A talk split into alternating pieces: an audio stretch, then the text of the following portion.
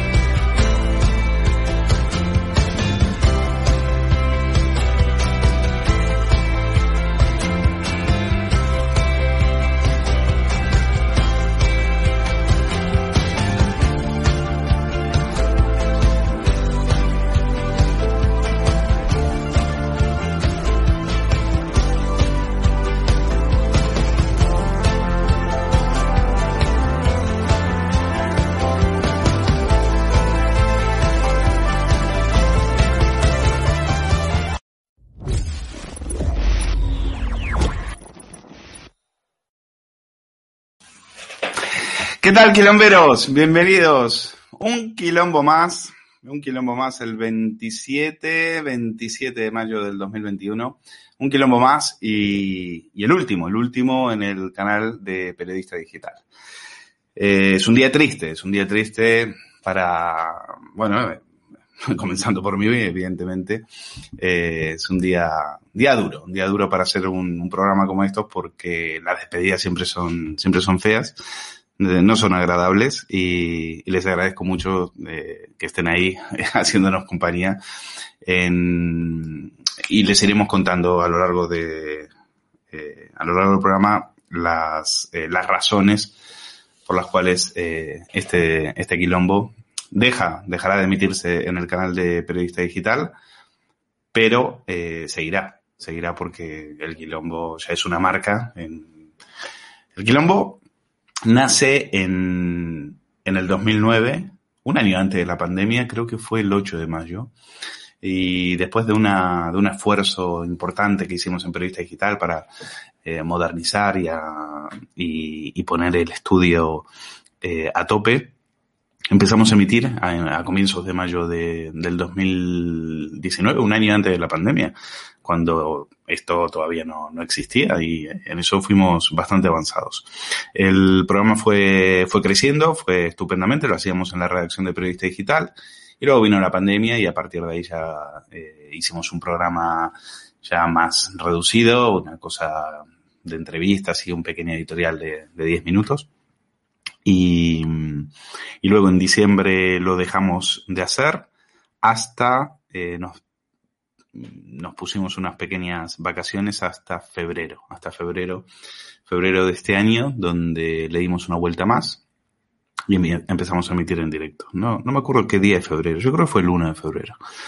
Y, y en cuatro meses hemos conseguido hacer algo increíble. Hemos conseguido, eh, sin recursos, con presupuesto cero prácticamente, hemos conseguido eh, superar a rivales mucho más fuertes y potentes. Hemos tenido unas audiencias eh, espectaculares y hemos conseguido, sobre todo para mí lo más importante, que es crear una comunidad, crear un, un grupo de personas que a las 8 se encuentran como si fueran en una plaza pública, se saludan, charlan entre ellos y, y por eso desde ya, y, y sé muy bien los nombres, no quiero decirlos para, para no, que nadie se quede fuera, pero en este momento de quienes me estoy acordando es de la gente que está en el chat, de los primeros que llegan, los primeros que están ahí, han estado durante, nos han acompañado durante todos estos meses. Estos meses, bueno, estos cuatro meses que eh, emitíamos en directo. Y, y para mí son lo más importante, el capital más importante que tiene esta marca, porque esta marca no se va a, a hacer en periodista digital, pero se, yo me, me, la, me la llevaré eh, no sé a dónde, todavía no, no tengo decidido dónde, dónde acabaré, pero, pero tengan la plena certeza de que el quilombo volverá, volverá, no, no, y, no muy tarde, no, no, no, tarda, no tardaremos mucho en, en volver. Y tenemos que seguir, tenemos que seguir dando, dando la batalla. Ustedes no pueden quedarse a expensas de la Griso, de Ferreras y de toda esta, y de toda esta mafia. Por lo tanto, eh, seguiremos, seguiremos haciendo el programa. Luego les cuento un poco las, al final, si quieren les cuento un poco las, los motivos, pero, pero bueno, es un día, es un día difícil porque eh, en ningún otro lado probablemente eh, es difícil es difícil. No, no me imagino eh, ahora en este momento en otro sitio que no sea este, que no sea periodista digital, que no sea estar con ustedes y, y en este canal que la verdad que está, está creciendo exponencialmente o estaba creciendo exponencialmente y tener que tomar una decisión tan abrupta en este momento, justo cuando estás creciendo, justo cuando estábamos, eh, eh, estábamos haciendo audiencias fantásticas, es durísimo, es, te, te, quedas con una sensación horrible, porque al fin de cuentas, si estabas fracasando, si veías que tus audiencias caían, pues al final te resignas y lo aceptas, pero aquí es al contrario, dejas un producto que, que va como un tiro. En, estábamos haciendo cifras de, por ejemplo, 15.000 suscriptores al mes, que es una barbaridad. Y si vamos a hacer un día, 1.700 al día, y los, los programas están ahí, las audiencias están ahí. Ustedes nos han acompañado, ustedes han dicho, nos gusta este programa y queremos estar con ustedes. Entonces, eh, bueno, las razones son económicas, no hay, no hay razones ideológicas, aquí no hay un caso Cárdenas, aquí no hay censura, son, son puramente económicas y, las, se las voy a explicar a lo largo, a lo largo del programa.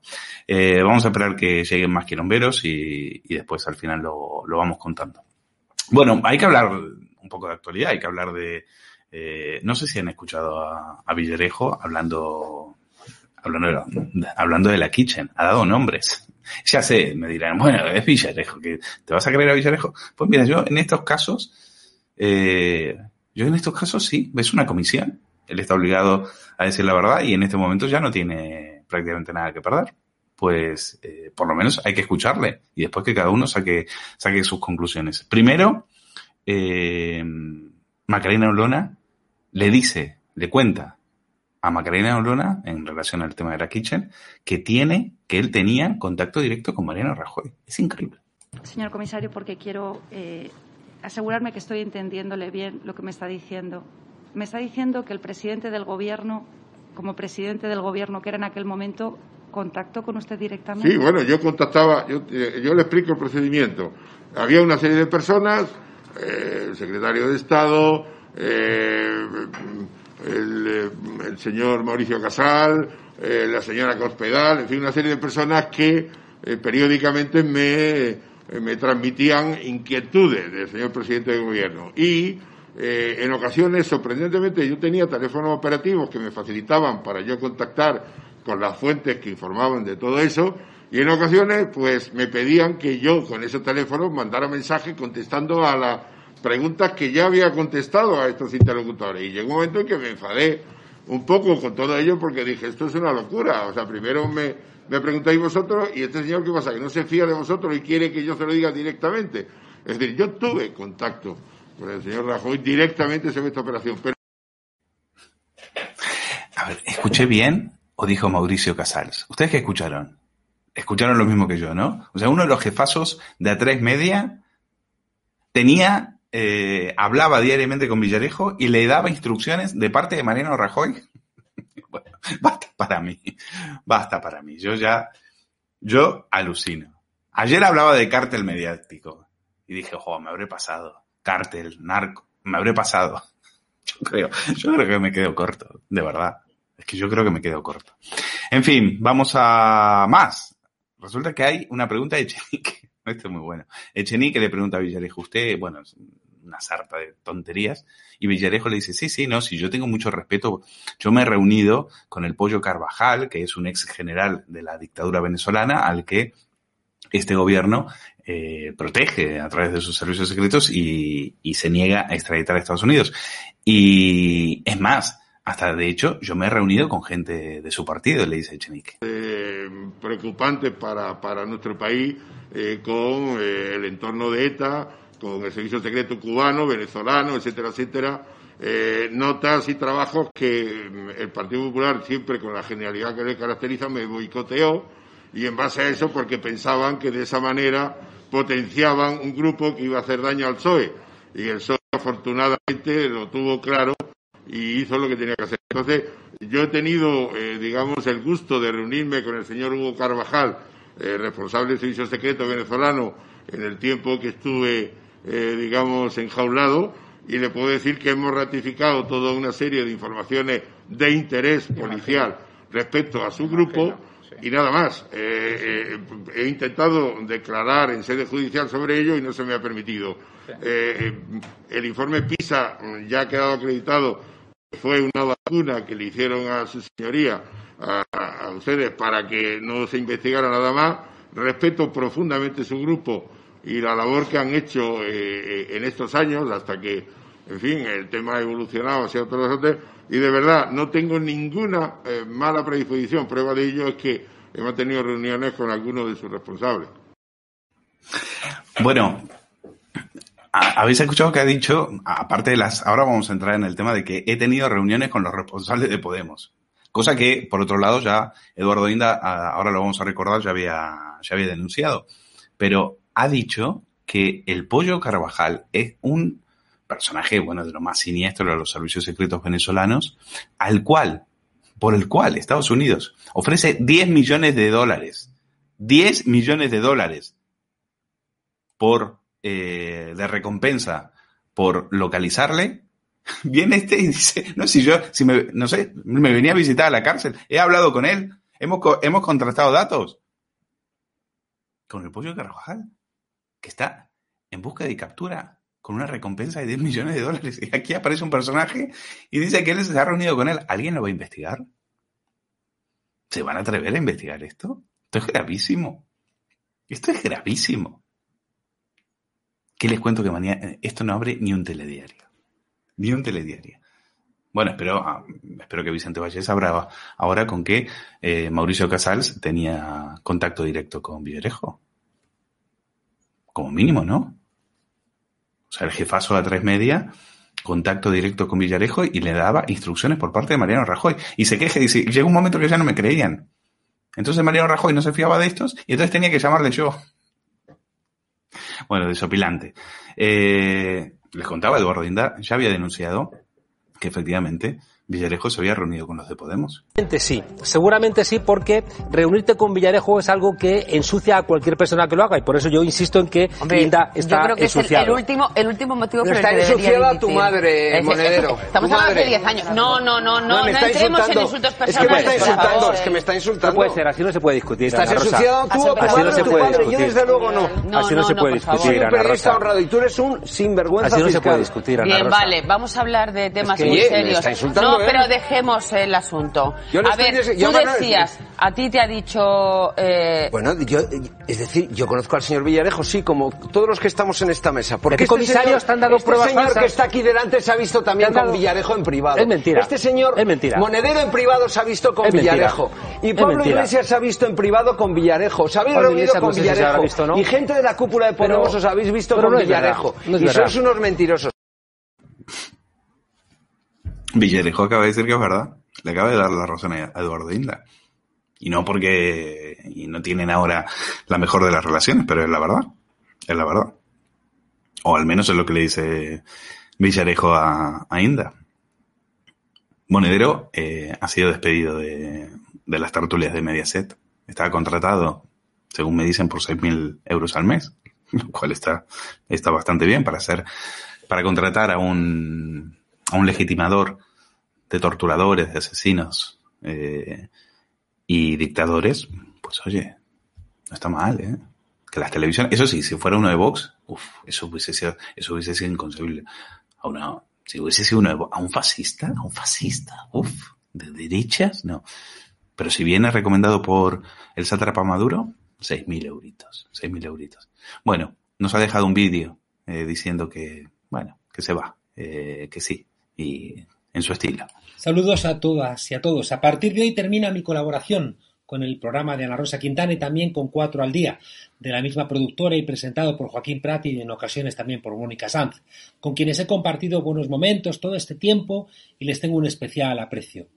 Es evidente que la línea editorial de la productora nos ha alejado, especialmente con las elecciones del 4 de mayo en Madrid que han estado tan polarizadas. No comparto los desequilibrios ideológicos en los medios y sigo pensando que las grandes cadenas deben cuidar su neutralidad igual que su pluralidad. Deseo a ambos programas que encuentren ese equilibrio y que la incorporación de nuevos colaboradores ayude en esa dirección. Ojalá nadie que mienta pueda estar nunca en una tertulia, igual que nadie que haya usado la política para hacer trampas, ni nadie que se presente como periodista, pero en realidad sea un agente sin muchos escrúpulos de intereses mezquinos. Es Lo de gente con intereses mezquinos no lo dirás por ti, que tenías despacho en el Palacio de Miraflores, ¿no? qué jeta, qué tío. Bueno, espero que lleguen tertulianos como yo, que decíamos la verdad, que íbamos allá a decir la verdad. Di la verdad, ¿te reuniste con Villarejo o no? Dilo, Villarejo dice que sí, que se reunió con, con- contigo y con, y con tus amigos. Bueno, eh, hay que hablar de, naturalmente, del tema de los indultos. Eh, estoy viendo algunas cosas que me ha mandado Javier Venegas, nos hemos reído muchísimo, por ejemplo, estas tonterías con las cuales, en los, en- esto es de México, por ejemplo, esto es buenísimo. Dice, eh, son espacios seguros, ¿eh? se llaman puntos seguros, esto es en Jalisco, en el estado de Jalisco, y entonces si te pones ahí, a las, en, en- hay much, en, en México hay muchísimas agresiones sexuales, muchísima eh, violencia sexual, y entonces las mujeres, entonces a un, a un iluminado se le ha ocurrido, claro, una cosa muy inteligente, punt- puntos púrpura. Si estás ahí no te pasa nada. Puntos púrpura. ¿Habéis visto alguna chorrada igual como esta? Bueno, la risa que nos hemos echado con Venegas hoy. Puntos púrpura. O sea, te pones ahí, es un punto seguro y no te pueden decir nada, ¿no? Es como decir, ya está. Ya está. No estoy en casa. Casa. Como cuando eras pequeño y jugabas. No, al pilla pilla. No, casa. Con estas tonterías eh, van a frenar a los, a los violadores, a los asesinos. Desde, desde que Almeida puso ese, ca- acaba de poner ese cartel que ahora está en la calle de ni una más, bueno, están, están las, las agresiones sexuales han bajado, no se imaginan. No se imaginan. Las campañas de Almeida, no sé cuántos saldrán, pero uff, están atemorizados, atemorizados, muy atemorizados. Eh, titular de la, esto esto es titular de la, de la vanguardia. Es la castración, repito, es la castración la única solución para acabar con el machismo perruno. Madre de Dios. Madre de Dios. Poco nos pasa. Poco nos pasa. Eh, bueno, hablamos de indultos. Uf, qué aburrido. Qué aburrido. Eh, a ver, ¿por dónde empezar? ¿Por dónde empezar? Ah, por Griso.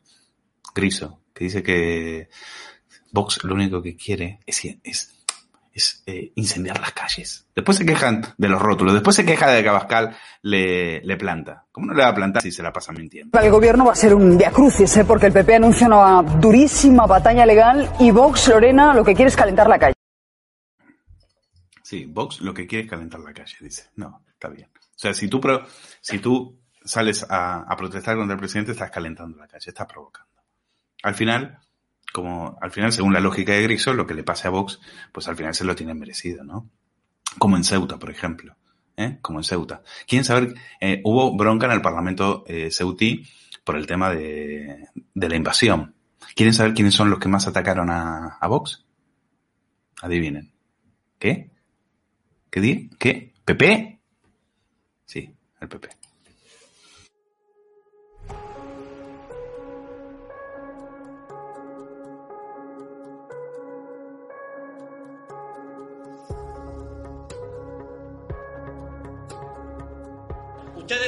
En incendiar Ceuta para mayor gloria de su populismo retrógrado y trasnochado. Son ustedes la vergüenza nacional. Son una auténtica vergüenza. Que usted se comunique a golpe de tuit como un niñato, a usted le da igual dinamitar Ceuta con tal de que su líder, el líder de las mamandurrias a nivel nacional, saque algún tipo de rédito. Y usted con él, y usted detrás. Ya está bien, ya está bien. Bueno, yo le señor, yo le digo, yo voy de Vox, voy de Vox, y usted va a tener que aguantarlo, va a tener que aguantarlo mucho. Y si no lo aguanta, váyase. Si no lo aguanta, libertad de expresión. Váyanse, si no lo aguantan, váyanse. Nosotros no nos vamos a ir. Esto es el PSOE, esto es el PP, esto es el consenso de la izquierda liberticida. Hombre, sí. Y usted, un alma de la caridad. Dígalo más fuerte. Venga, otra. Había efectivamente una invasión y esa invasión la paró el presidente del gobierno y tiene todo mi reconocimiento. Así es, así es, todo mi reconocimiento.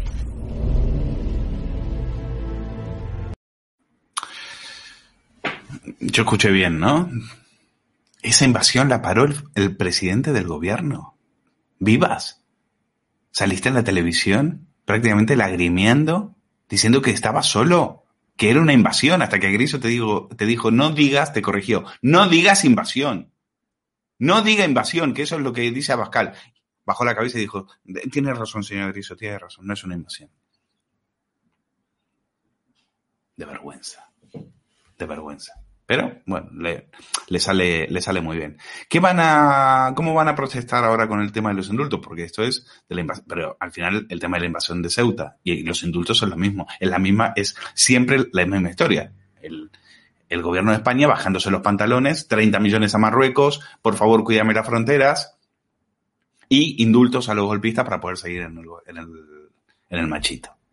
Bueno, quiero decir algo sobre eso, porque, y es verdad que yo también a, en algún momento lo, lo, lo, lo, sugerí, pero yo quiero ir más allá, porque no es que Sánchez eh, haga los, el tema de los indultos solo por conveniencia, lo hace también por convicción.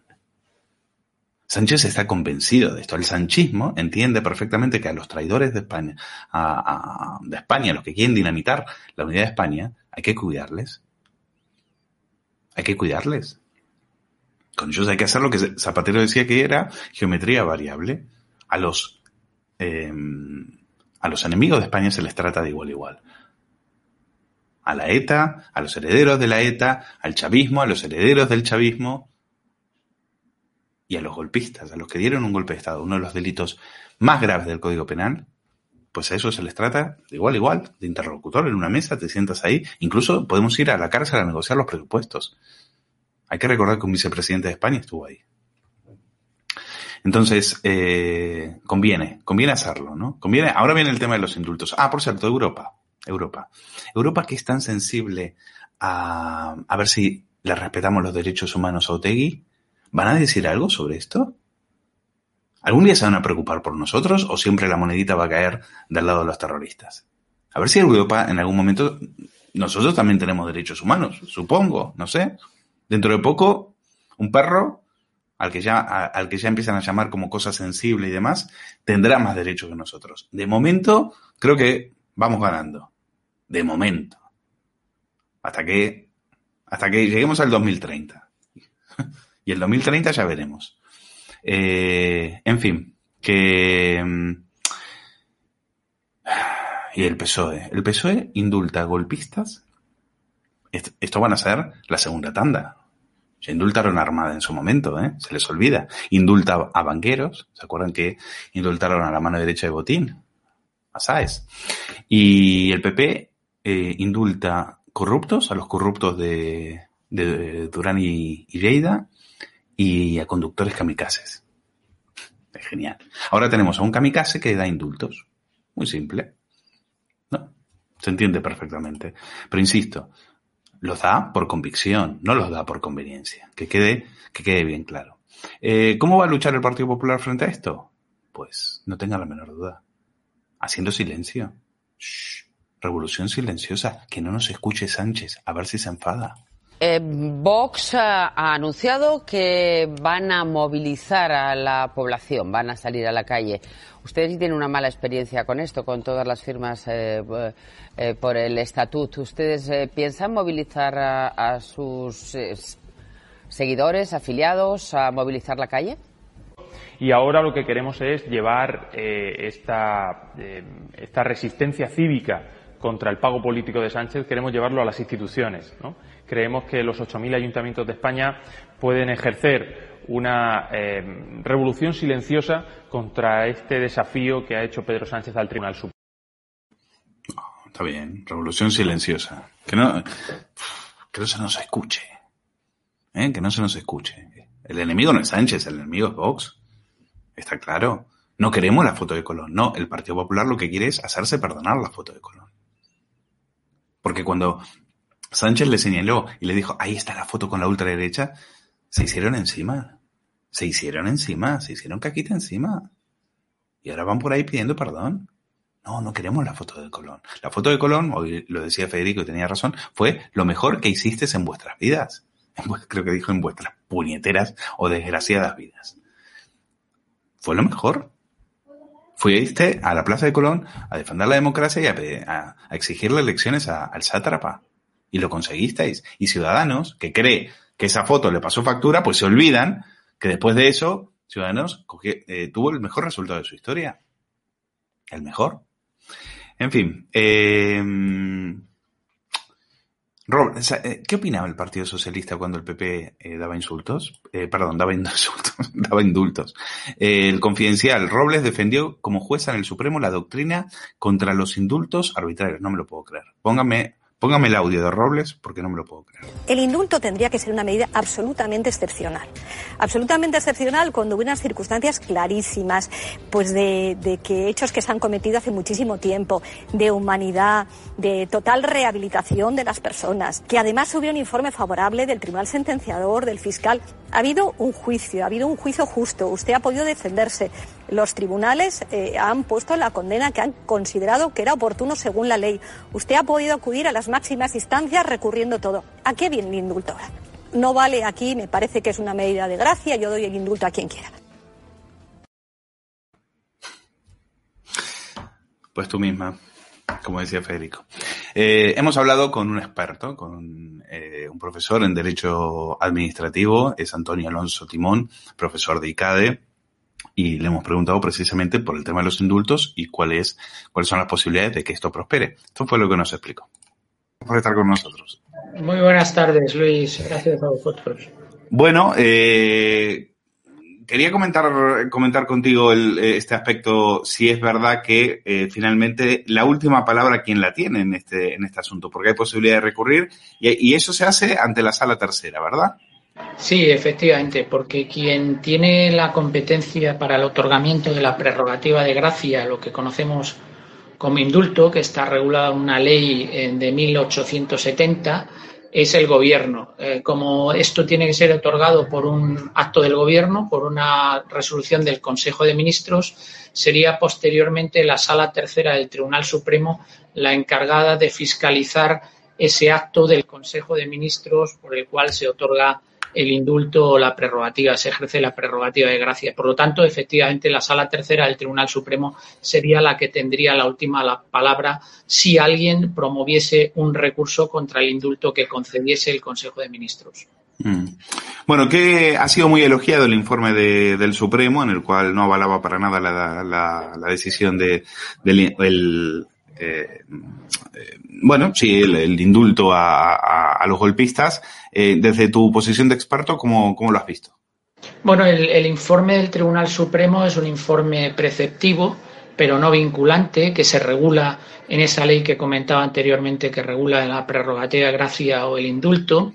Eh, y desde el punto de vista jurídico, desde luego, el, informe del Tribunal Supremo, el que conocimos todos ayer, es eh, irrebatible. O sea, ahí eh, es bastante contundente y desde mi punto de vista muy sensato, muy bien argumentado jurídicamente, diciendo fundamentalmente que no se dan ninguno de los requisitos por los cuales el gobierno pudiera plantearse el, el otorgamiento del indulto, entre otros porque no existe ningún arrepentimiento de los reos, porque eh, desde el punto de vista jurídico los delitos son eh, muy importantes y porque la Constitución, eh, los delitos que cometieron estos reclusos que están ahora mismo cumpliendo sus penas en, en, prisión eran unos delitos que atentaban directamente contra el orden constitucional. Yo creo que eh, el informe del Tribunal Supremo, como decía, deja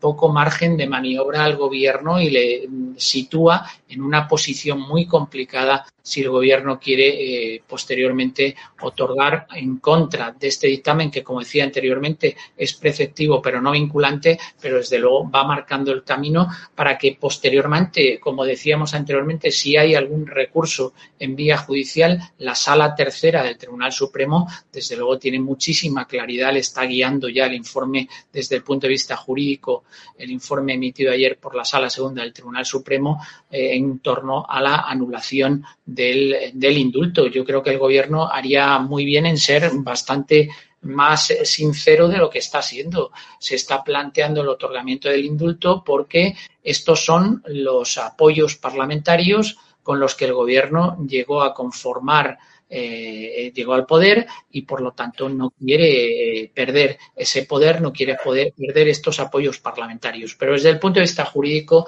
la cuestión es bastante clara. No se da ninguno de los requisitos establecidos por nuestro ordenamiento jurídico para el otorgamiento de la prerrogativa de gracia.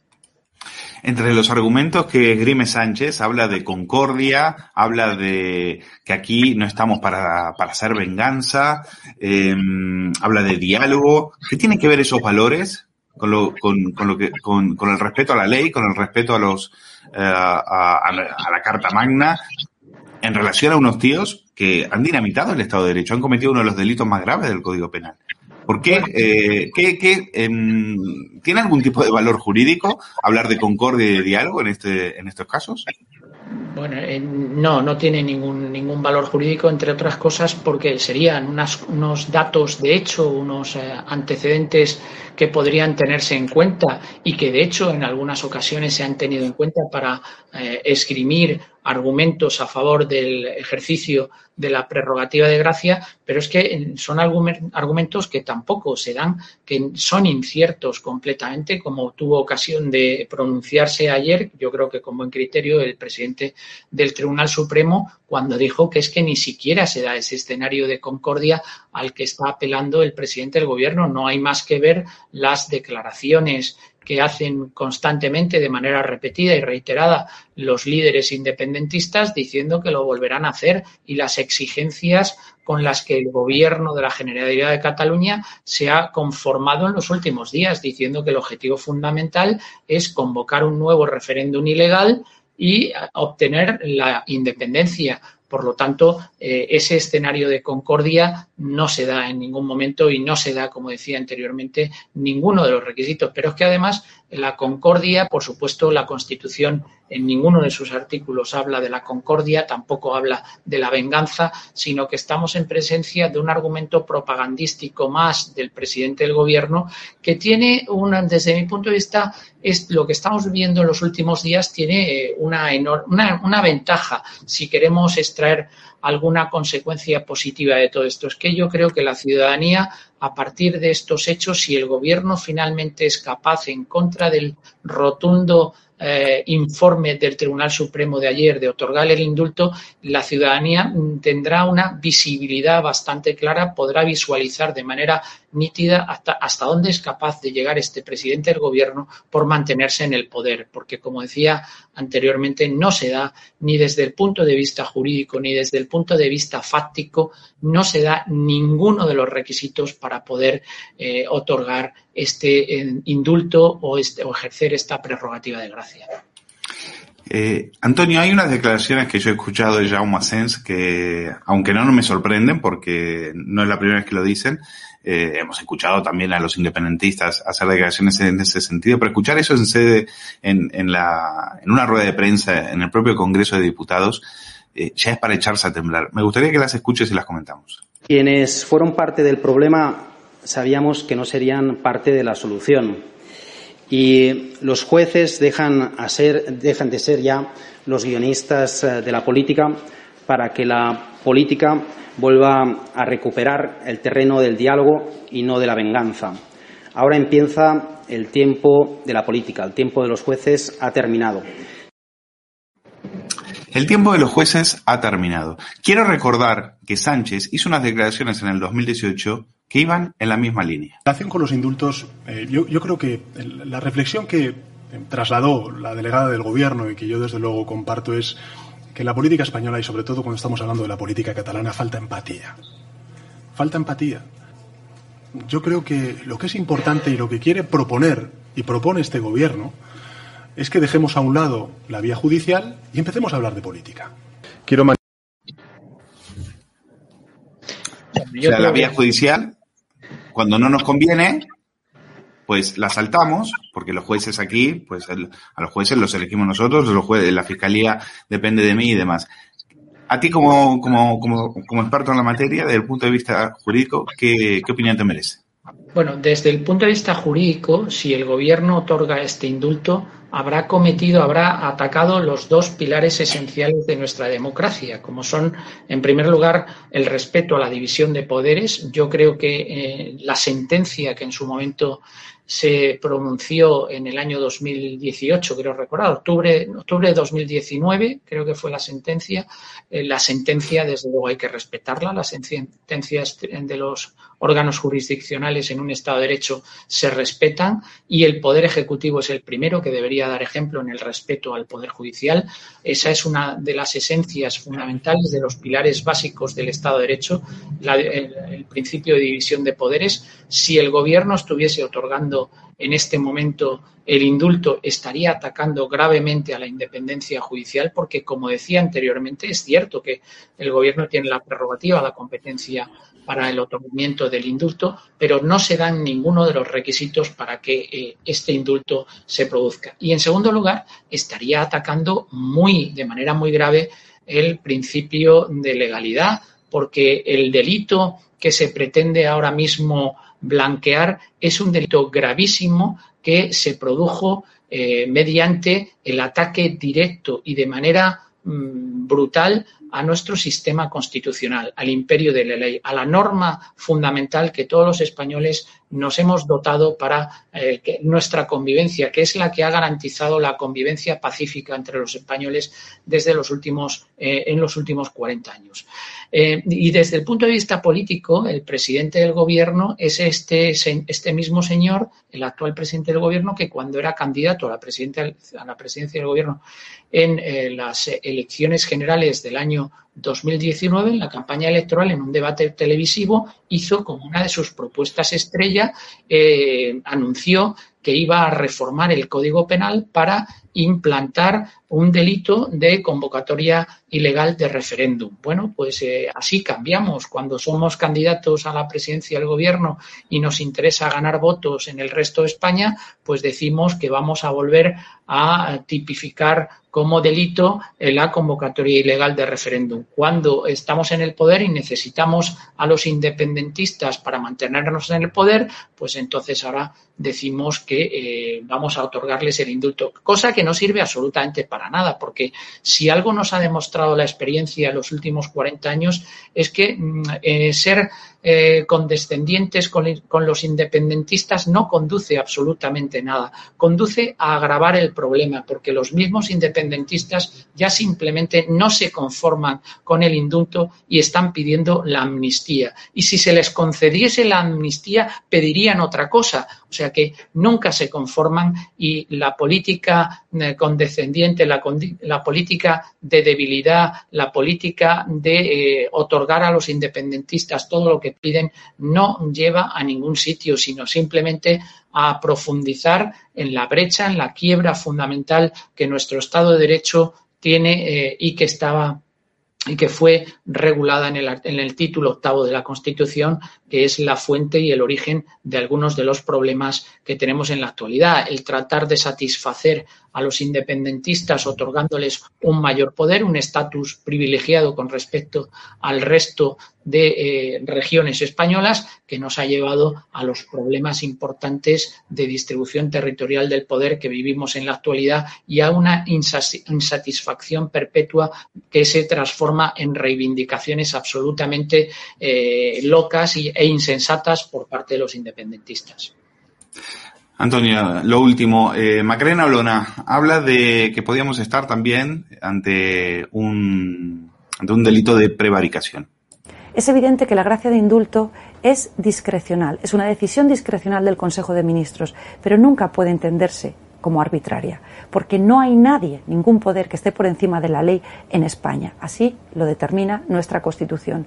Y en este caso, si el Gobierno de España otorgase los indultos a los golpistas condenados, estaría adoptando una decisión claramente arbitraria, incurriendo en lo que se denomina desviación de poder, que es la traslación al ámbito administrativo de la prevaricación en el orden penal.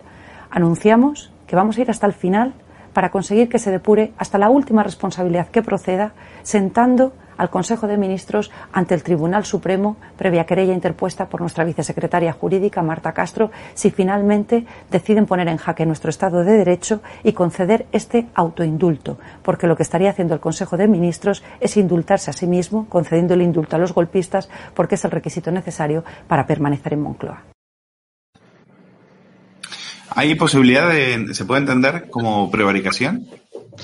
Bueno, eh, yo coincido bastante con las declaraciones que acabamos de escuchar de Macarena Olona por lo que hace referencia al autoindulto. Es que el gobierno se intenta autoindultar porque intenta otorgar el indulto con un uh, afán de, eh, de, mantenerse en el poder y de conservar su poder.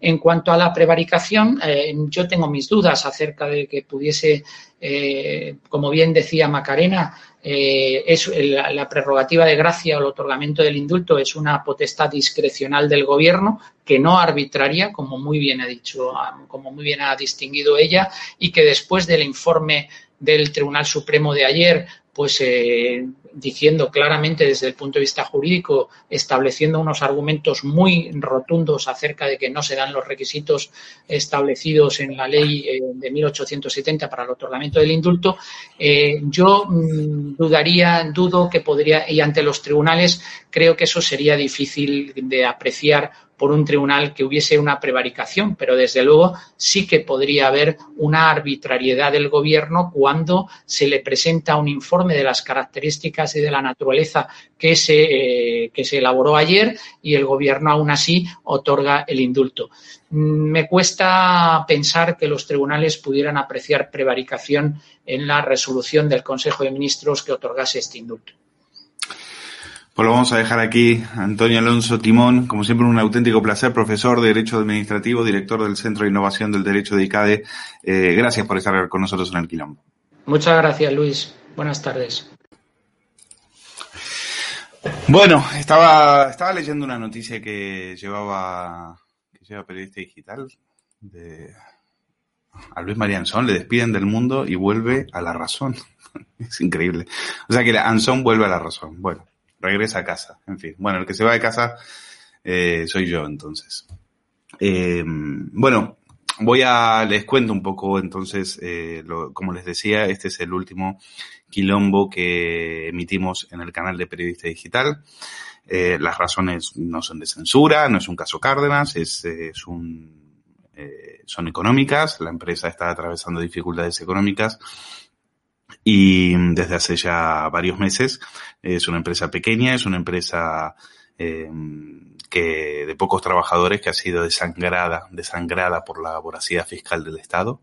Y que quede, que quede, me gustaría que quede esto, que sea un recordatorio, porque eh, las penurias económicas y los y las decisiones drásticas que tenemos que tomar en un por ejemplo en este caso dejar hacer, de hacer un producto de éxito un producto que tiene audiencia un producto que va bien un producto que está siendo bien recibido por por la gente pues lo tenemos que dejar. Y aquí el estado cobrando todos los meses. Cobrando todos los meses. No ha tenido piedad de una empresa pequeña a la que ha desangrado a la que ha desangrado, las cantidades de dinero que ha tenido que pagar la empresa, eh, desde el punto de vista impositivo y fiscal, han sido expoliadoras, han sido de saqueo, pura y exclusivamente de saqueo.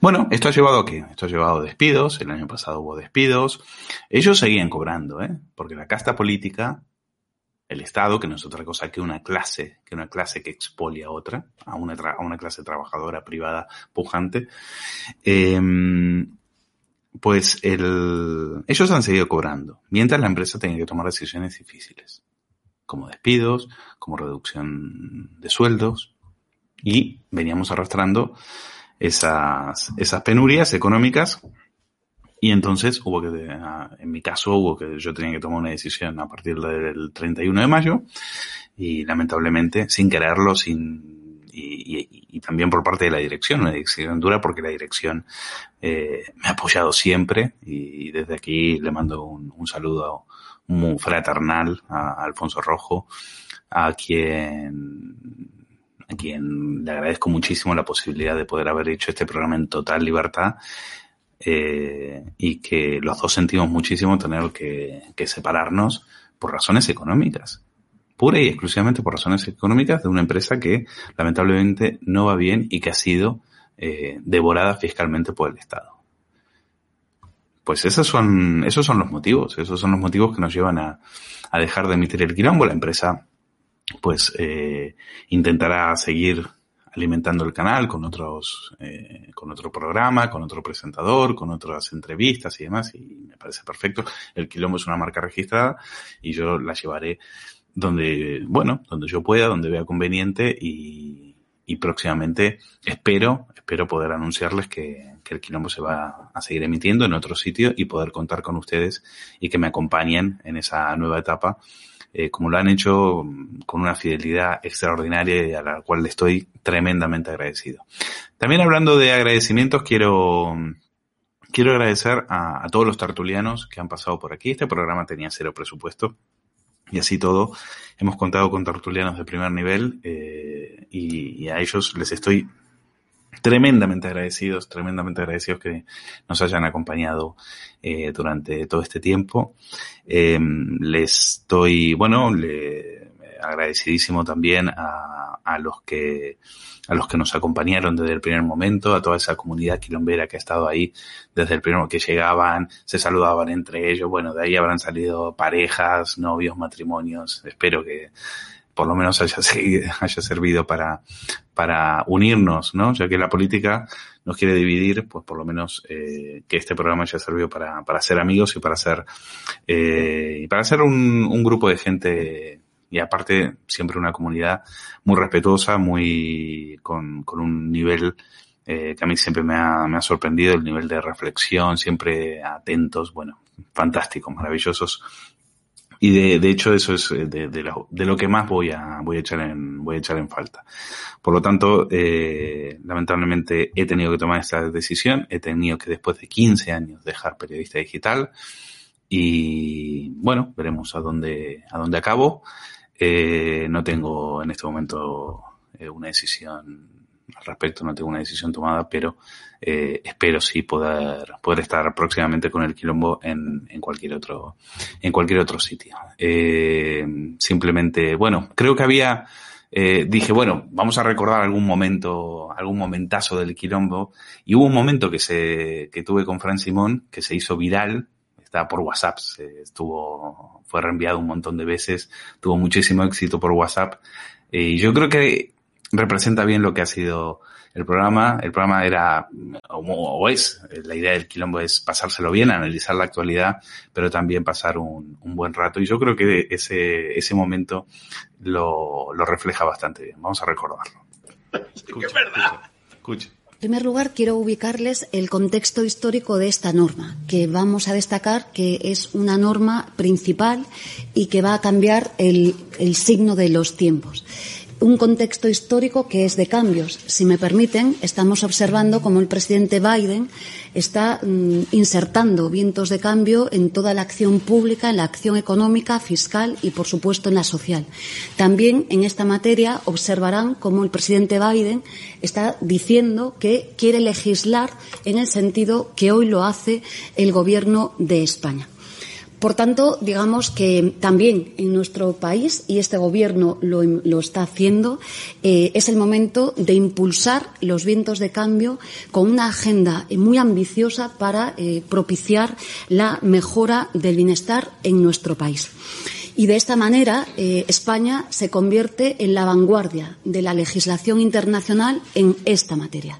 He de decirles que no hay ningún país en el mundo a día de hoy, después de lo que ha acontecido con la norma eh, que mm, bueno sostenía este planteamiento en California, después de California y la anulación de la misma, no hay ningún país en el mundo que se haya atrevido a legislar sobre esta materia. Por tanto, estamos a la vanguardia y por primera vez el mundo está mirando, créanme, eh, a España respecto de la regulación que hemos propiciado.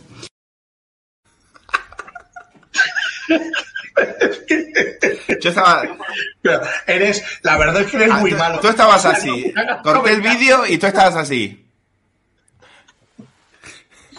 Me- Mira, es, es que, es que es increíble. Lo Sí, que- 6 de millones de parados y España es, es el ejemplo mundial. Los, los ojos del mundo están mirando a España Biden- por una ley de riders ¿eh? que solamente tiene California y que Biden está copiando, ya mismo ha mandado copiar. Es que no puedo más. Es que no puedo más. Biden ha mandado copiar las leyes de Sánchez.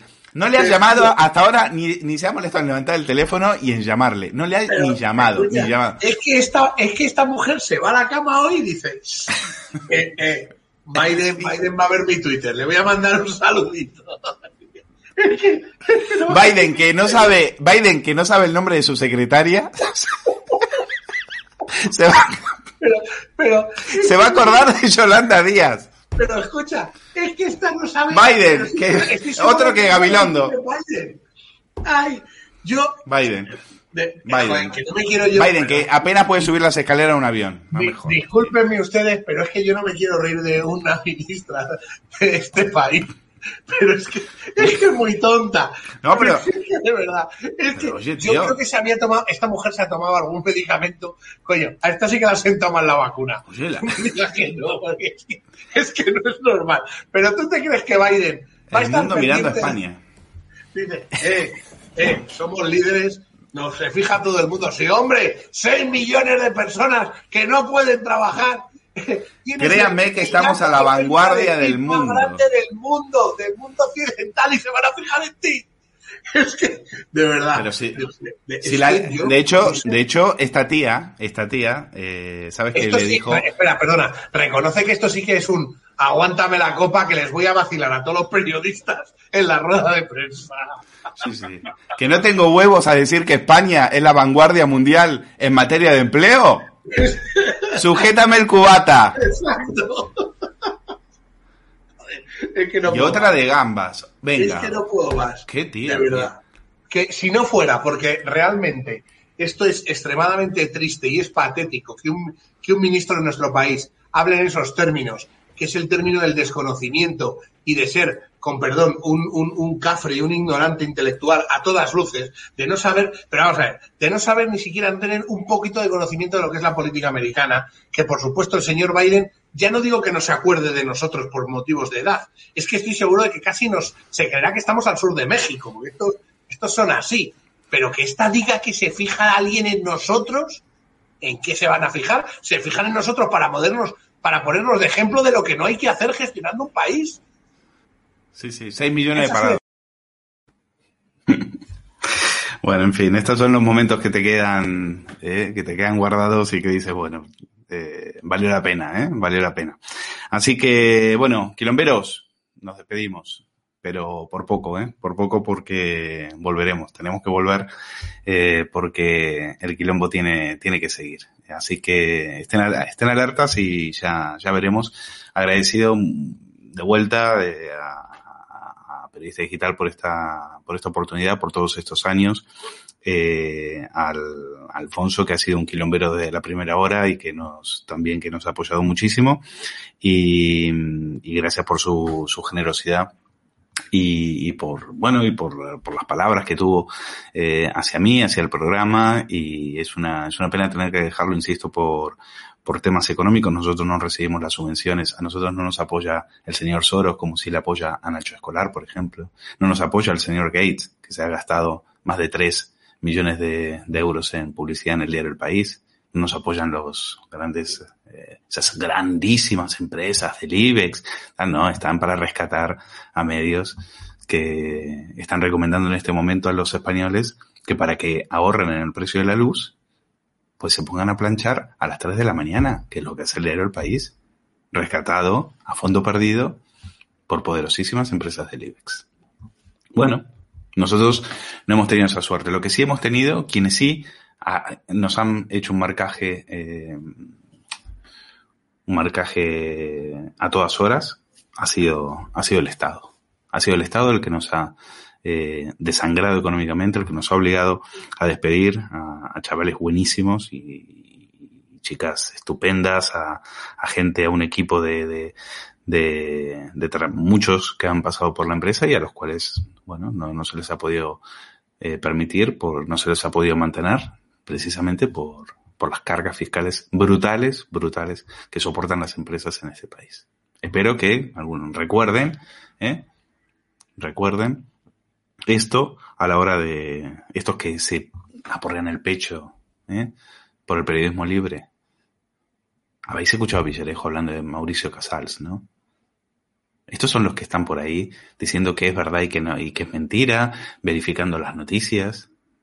Y un jefazo de A3 Media, el mismo que, según las cintas de la Guardia Civil, dijo que el PP estaba muy feliz porque le estaban haciendo un sándwich al PSOE con Podemos. Alimentando, alimentando a los chavistas. A los que han traído tanta, destrucción, tanta violencia, tanto, los que mandaban matones a pegarles a los de Vox en las plazas qué cártel mediático, qué mafia mediática hay en el, o sea, alguien tendría, Cristina Seguí escribió la mafia feminista, pues alguien tendría que escribir la mafia mediática. Llamando a Villarejo para darle instrucciones de parte del presidente Mariano Rajoy. ¿Qué tipo, tipo de grupo de comunicación son esos? ¿O que tienen a Monedero contratado a 6.000 euros al mes? un tío que era la mano derecha de, de Chávez, que tenía despacho en Miraflores, en una dictadura. Bueno, pues nosotros eh, no tenemos la suerte, no, no nos reciben, no nos eh, llueven eh, miles y miles de, de, de euros o, mi, o, o, decenas de millones como estos durante la pandemia. Claro, eso les permite después levantar el teléfono y decir, Cárdenas, out. Chuc. Y ya está. Nosotros no, no tenemos eso. Eso es lo que nos da, por un lado, mucha libertad para poder hablar con ustedes y tener este programa, pero también esa libertad pues tiene un, tiene un coste. Pero no nos vamos a resignar, vamos a seguir luchando y lo vamos a hacer con la, con la ayuda de ustedes, aquí o en cualquier otro lado. Así que muchísimas gracias por vuestro apoyo. Eh, déjenos un, un like a salir. Nos vemos, nos vemos muy pronto. Muchas gracias, Quilomberos. Ha sido un placer.